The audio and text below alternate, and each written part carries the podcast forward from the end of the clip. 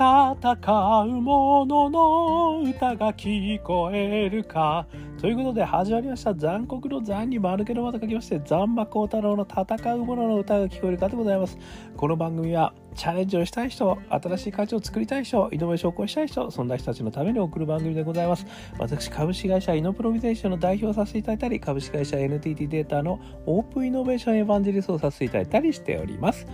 さてさて、えー、本日はですね、2022年、え、4月6日でございます。ということで、えー、今日はですね、あのハーバードビジネスレビューですね。これの最新号がですね、え今手元に届きましたので、その中で非常にあの面白い示唆を得ることができましたので、まあ、そこからですね、ちょっと私がこのイノベーターの考え方とですね非常にあの共通することがあるなということをちょっと見つけましたのでそれについてお話ししたいと思ってます。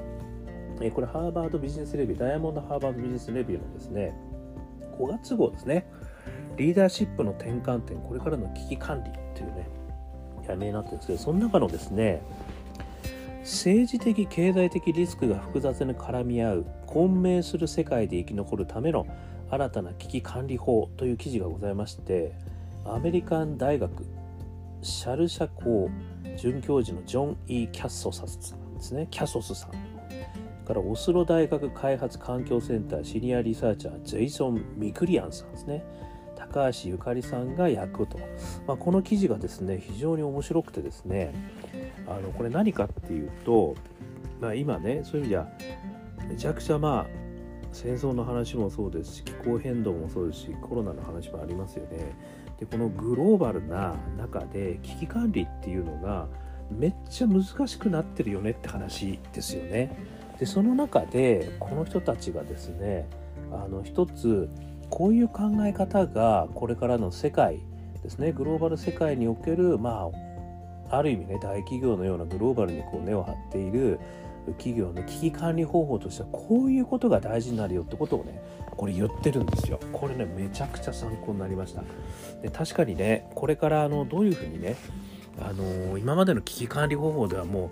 うもうこれ歯が立たんと何が起こるかわからんとどこで何が勃発するかわからんということですよね。そういった中で、まあ、グローバルにねもう広がっちゃってるビジネスをどうやって危機管理していくのか。これはねめちゃくちゃ参考になりました。でこの中でまず言ってることをですね簡単にちょっとお話しさせていただくと、まあ、私なりの解釈がね ちょっと入っちゃって恐縮なんですが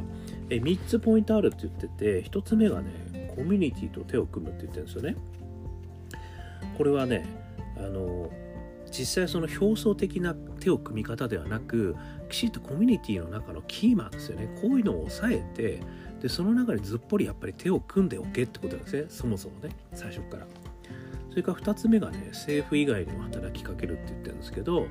これもですねそういう意味で表層、まあ、表層とは言えないけども政府だけとやってちゃダメだと。あの政府転覆とかもありますからねそういう意味じゃね。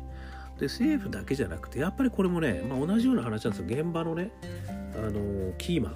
そういう人たちとやっぱりこうきちっとコミュニケーションしとけって話ですよね。そして3つ目。理念に基づいて政治的判断を下せって書いてるんですけどこれはねあのまさにあの一貫性のあるね、えー、理念ですね。でそれをきちっと、あのー、表明しておけと。でそれに揺るぎない判断を下していけと。いうことを言われている。この3つがねあの非常に大事だよってこれ言われてるんですよね。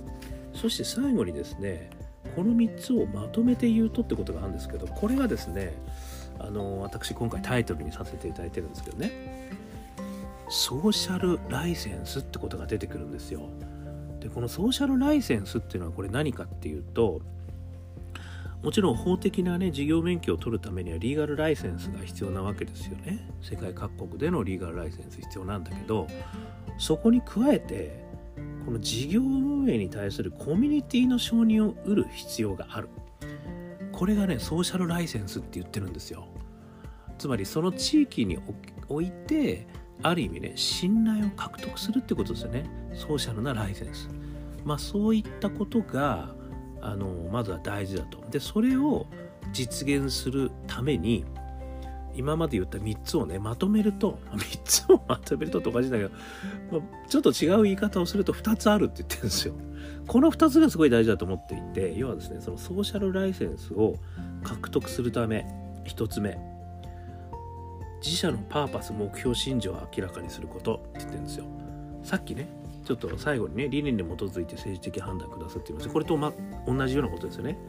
でこの自社の目標理念パーパスこういったものをきちっと表明せよと。で明らかにしておけと。これが1つ目ですね。そして2つ目。これがですねその地域におけるコミュニティの構成メンバーと直接コミュニケーションをとっておくことって言ってるんですよね。これさっきねお話しした最初のお話とあれですよねコミュニティと手を組んどけっていうのと政府外の働きかけろってこのねこの2つでも言っていたまあことですよね。でもう一回まとめるとねまずはソーシャルライセンスが必要だこれはあの各地域における企業の信頼を得ておく必要があるとでそのために2つあると1つ目はちゃんと自社の目的パーパスを表明しておけ。そしてそれに基づいて行動せよ。そして2つ目が直接キーマンとのコミュニケーションを取っとけ。っていうことなんですよね。この2つだと。でこれを聞いた時にっていうか見た時にですね私もかなりあのピピーンと来てしまいましてあの私の放送をね熟知している皆様であれば一緒にピピンと来ているんじゃないかと思うんですけど。私が常々言ってるですねあのイノベーター3つのフレームの中の2つをこれ言ってるんですよ。1つはね大義ですよね。イノベーター3つのフレームの中で非常に大きな要素として大義をあの持つことっていうことを言ってるんですよね。やっぱりこの大義があることによってそのイノベーターっていうかね、まあ、ベンチャー企業のようなところは一つにこのまずはまとまることができるんですよね。でここで言われてるのはそれをきちっとその地域に表明しておけってことなんですよ。つまり私がそのイノベーターフレームの中で言ってることはねある意味そのイノベーター的な企業、ね、ベンチャー企業の中を一つにまとめるために大義が必要だって言ってるんですけどここで言ってるのはさらに拡大していて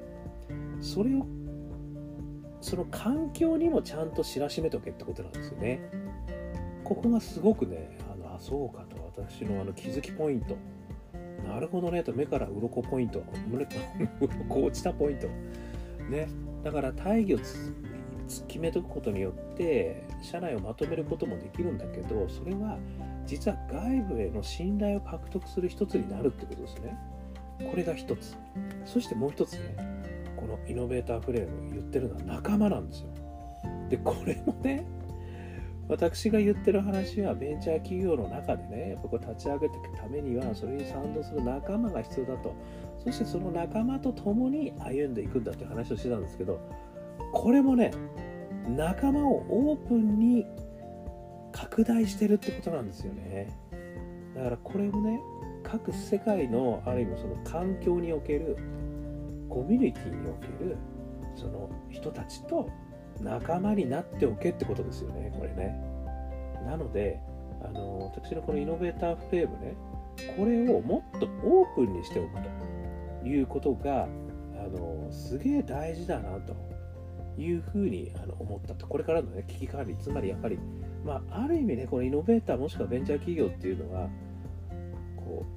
うもう激動の中を泳いでいく人たちですからね。だからもともと危機管理もやっぱりすごい大事なんですよ。まあ常日頃危機ですよ。でそれを泳いでいくためには私が言ってる3つのフレームねパッション仲間大義が必要だっていう話だったんですけどこれが世界の危機的な状況が世界中で起きるかもしれないといった時にはこの仲間というフレームをオープンにもう世界の泳いでいる環境の中の人を仲間にしとけよ。そして大義。大義についても世界のその環境コミュニ環境の連中にちゃんと分かっておけと。社内だけじゃなくてちゃんと分からせておけと。これによって信頼を獲得できるということなんですよね。でもう一つねそうするとね私のフレームからすると1個抜けてんじゃないのって言いたくなりますよね。パッションですよね。だからこれは当然ねあのそこでやっている人のパッションがあると思いますけれどもそのパッションにおいてもオープンに開いて俺こんなパッションあるぜっていうのを分かってもらうってこともこれあってもいいんじゃねえのと思ったんですよ。ね、だからここでねあの非常にこうご参考となる2つのお話があったんですが私があえて加えさせていただくとするとパッションも分からせておけですねここに自分自身もしくはねうちの会社がその世界の各地域においてパッションすげえよと俺らの。かつそこのコミュニティの人たちもみんなね一緒にやる仲間だぜと、ね、やってきたじゃんと。俺らちゃんとやってるよね。そして最後、ね、どんな世界を実現したいかというパーパス。これも俺らのこう分かってくれよと。分かってるよねみんなと。このパッション仲間大義のイノベータフレームをオープンに開くってことですね。この世界の危機を新たに乗り越えるためには。私はそう理解しました。ということでね、えー、少しでも参考になりましたら幸いでございます。ね。はい、アンカー .fm 私毎日ね、えー、配信しております、えー、もしよかったらえ、登録してください、え、そうすると毎日こういう話がね、え、自動的に流れてきますよ。これ Apple でもね、Apple Podcast でも Spotify でもやってます、ね、それから、え Facebook、Instagram、LinkedIn、え Twitter、ね、こういったところも私発信してますから、えよかったらねコメントいただくのあとはメッセージを添えて、えリンクをいただければですねそこからまた対話できますからね。そして元気を出したい時には我がアカペラグループ香港ラッキーズの中年ワンダーランド。香港好きな運と書いて香港ラッキーズ。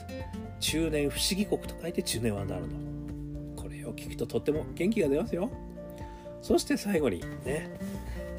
大企業ねなかなか経営者がね俺の言うこと聞いてくれないんだと。俺はやりたいことこういうふうにやったらいいと思うのにっていうことがある方ね心配ご無用。オープンイノベーション21の秘密。ね、私が書きましたこの本。パレード社それから政務社からね出させていただいてます、えー、パレードさんですね。でそちらからねこれはこの本はですね一人の社員でも大企業を動かすことができる。ねそんなあのことを書いている本でございますのでよかったら Amazon 等で、えー、お求めくださいませ。ということで今日も聞いていただきましてどうもありがとうございました。それでは皆様頑張りましょう。また明日。